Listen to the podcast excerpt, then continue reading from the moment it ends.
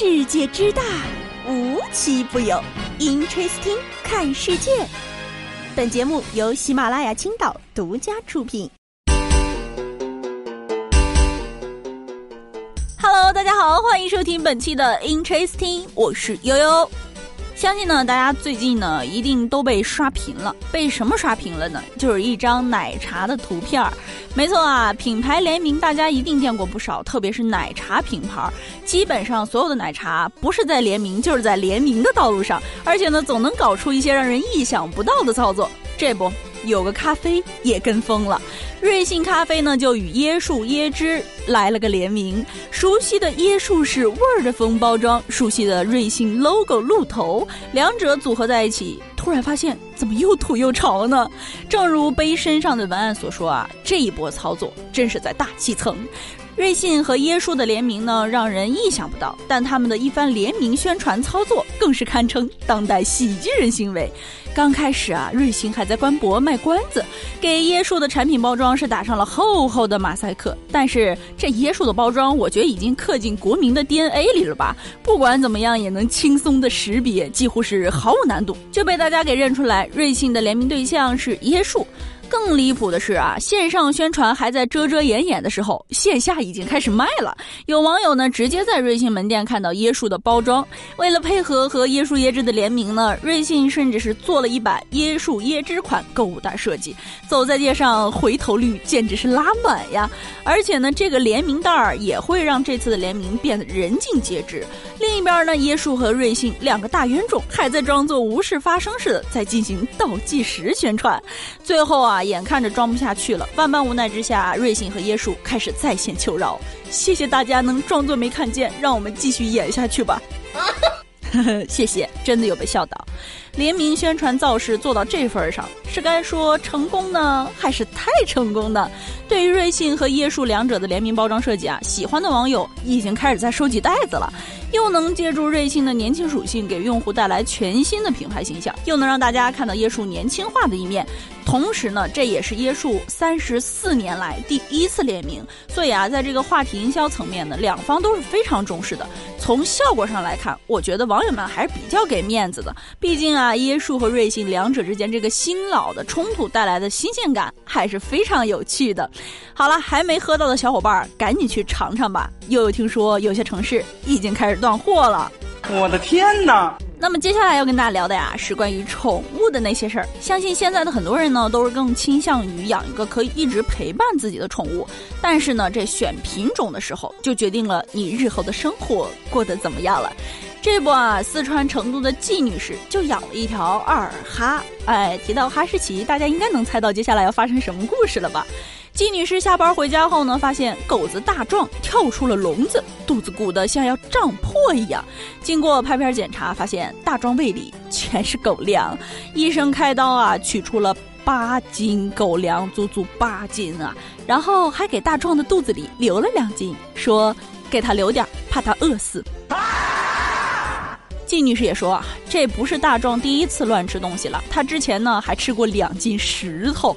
果然鉴定完毕，这二哈是纯的。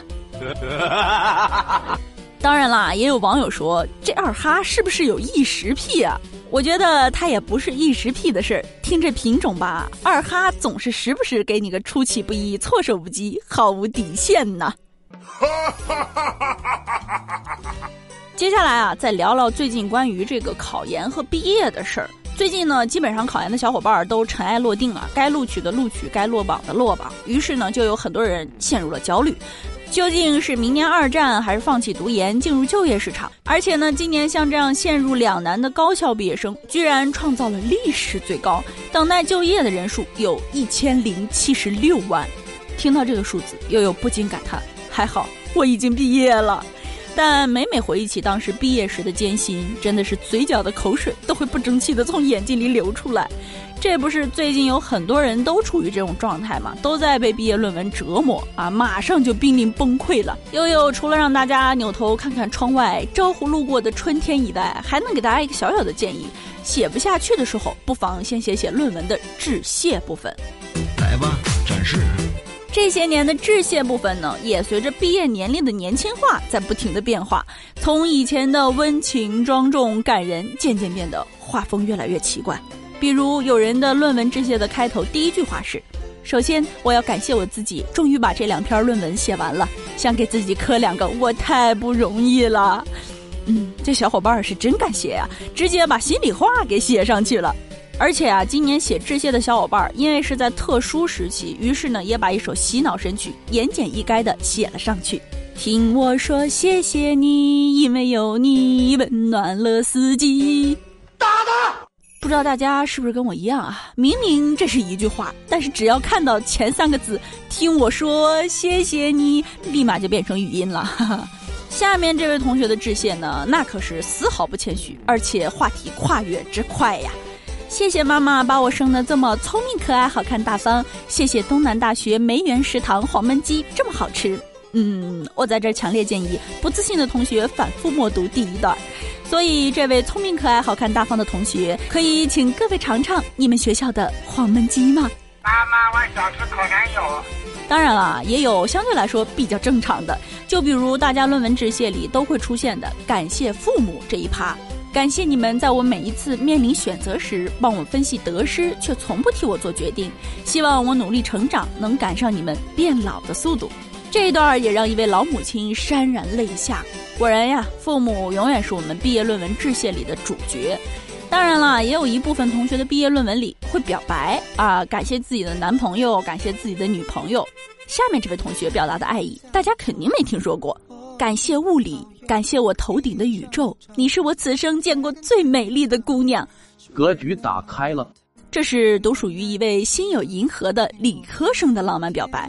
不过要说到这儿啊，前段时间还真有人用这浪漫的物理学求婚的，就是前一段时间网上很火的故事啊。这两位主人公的男主呢是一位物理学生，女主是一位文学生，两个人的故事真的比韩剧还浪漫。中韩的异国差异呢，让他们一起相约啊，要去牛津读书。于是呢，他们的求婚故事就发生在牛津大学图书馆。男友啊，托他在图书馆找一本书，书中呢夹着一封求婚信。读完信后，转身就看到男友拿着戒戒指跪下向她求婚。女主啊，还通过广播对男友说了婚礼誓词：“今早你用蹩脚的中文对我说早安时，我以为我不会比昨天更爱你了，但是我昨天也是这么想的。”嗯，这是什么来自文学生的浪漫啊？来自物理学家的浪漫。他笑眯眯的看着我，眼里有整个宇宙的红光。是谁流下了羡慕的泪水？当时悠悠听到这个故事，就觉得啊，原来文科生和理科生的爱情这么浪漫。希望有一天悠悠也能遇到自己的真命天子。不说了，我去羡慕别人的爱情了。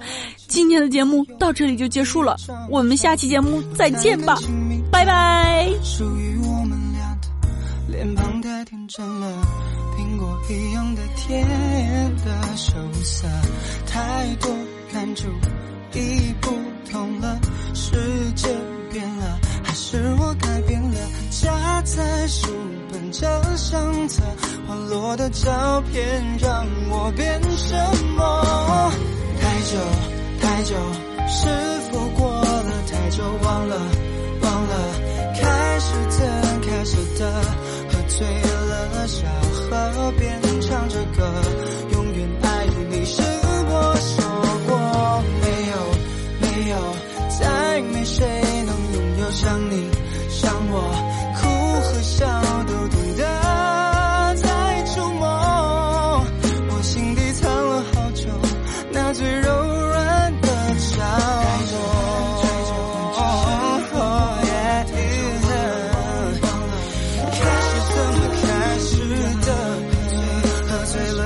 耳边唱着歌